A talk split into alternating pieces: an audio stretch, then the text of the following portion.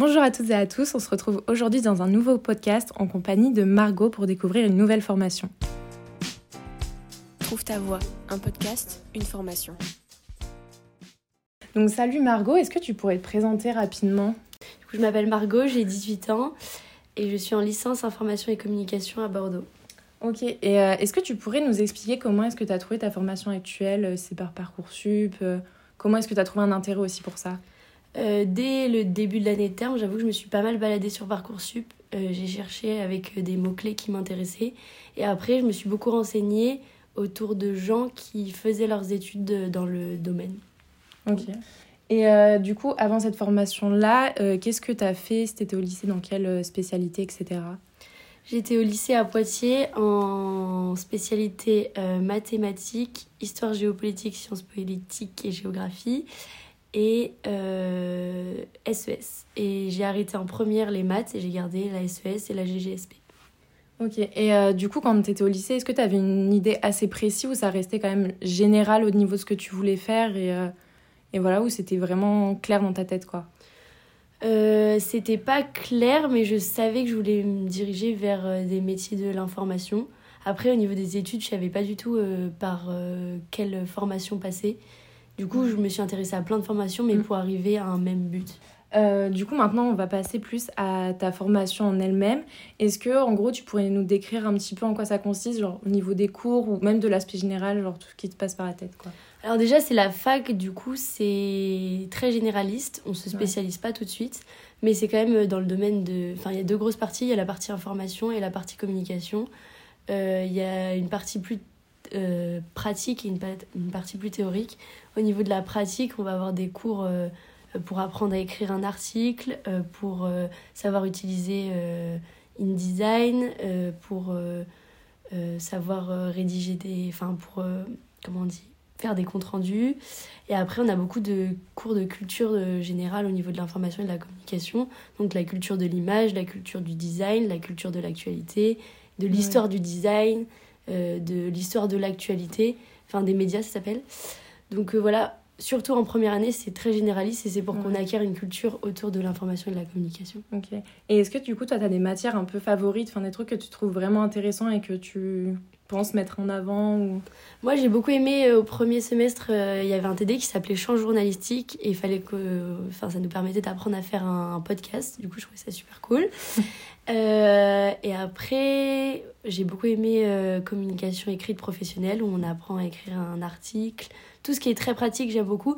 Mais après, euh, l'histoire des médias aussi, c'est super intéressant parce que ça te permet de comprendre comment les médias sont devenus ce qu'ils sont aujourd'hui. Enfin, voilà. C'est une matière que je préfère. Sympa. Et du coup, toi, qu'est-ce que tu Enfin, quels atouts sont présents dans ta formation, notamment dans le domaine de l'infacom Pour toi, c'est quoi l'intérêt de faire ta licence? Ou tu vois, qu'est-ce que ça met en avant plus que dans d'autres formations, à ton avis? Je pense que le fait de faire cette licence, c'est bien parce que c'est très généraliste. Donc, si tu sais pas trop ce que tu veux faire dans ce domaine-là, ça te permet de toucher un peu à tout.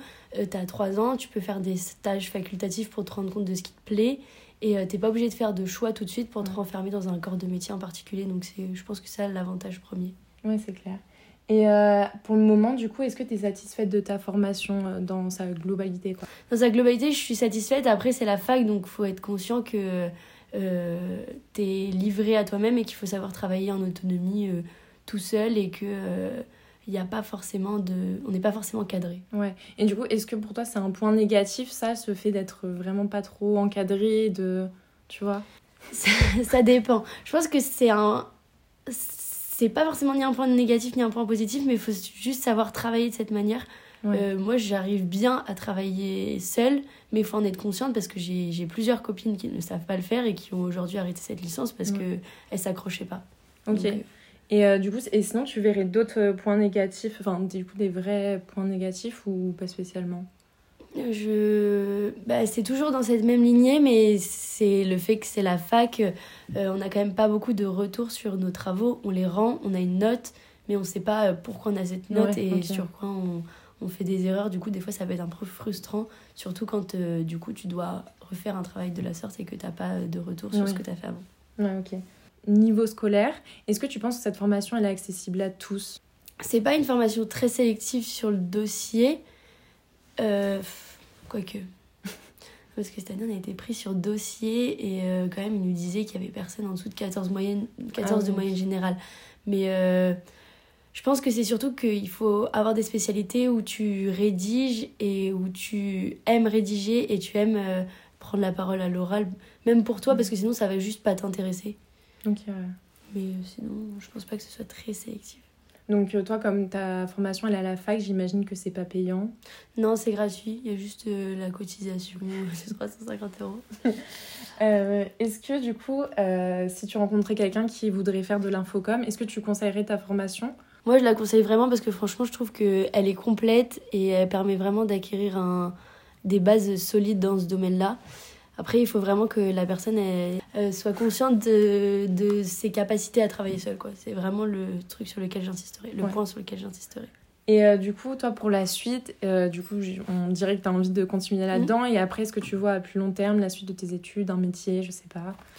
Euh, déjà, là, l'idée, ça va être pendant trois ans de faire un maximum de stages facultatifs pour, euh, parce qu'il y en a qu'un seul qui est obligatoire en troisième année, mais en L1 et en L2, je vais essayer d'en faire plusieurs pour euh, bah, découvrir des corps de métier, mais sur le terrain, enfin, vraiment voir la réalité du terrain. Et ensuite, euh, j'aimerais faire un master en journalisme.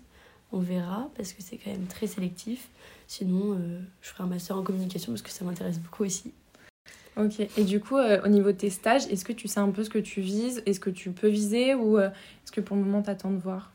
Euh, j'ai déjà commencé, du coup, le... la difficulté c'est que moi je veux en faire dans le journalisme, sauf que c'est prio... enfin, la priorité pour les élèves en école de journalisme, donc c'est assez dur à trouver, mais euh, mes profs m'ont vachement conseillé de demander à des petites structures et euh, même des associations, parce que c'est là où on va avoir plus de, de, de choses à faire et tout ça.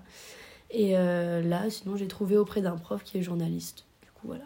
Ok, trop bien. Bah écoute, merci Margot pour cet échange. Euh, on espère que ça aura plu. Et puis euh, voilà. Merci beaucoup Merci de nous avoir écoutés. On espère que ce nouveau podcast t'aura plu. N'hésite pas à venir nous suivre sur Instagram pour plus de conseils et infos sur le monde des études sup. Le nom du compte, c'est Trouve ta voix, du bas podcast. On se dit à la semaine prochaine pour découvrir une nouvelle formation.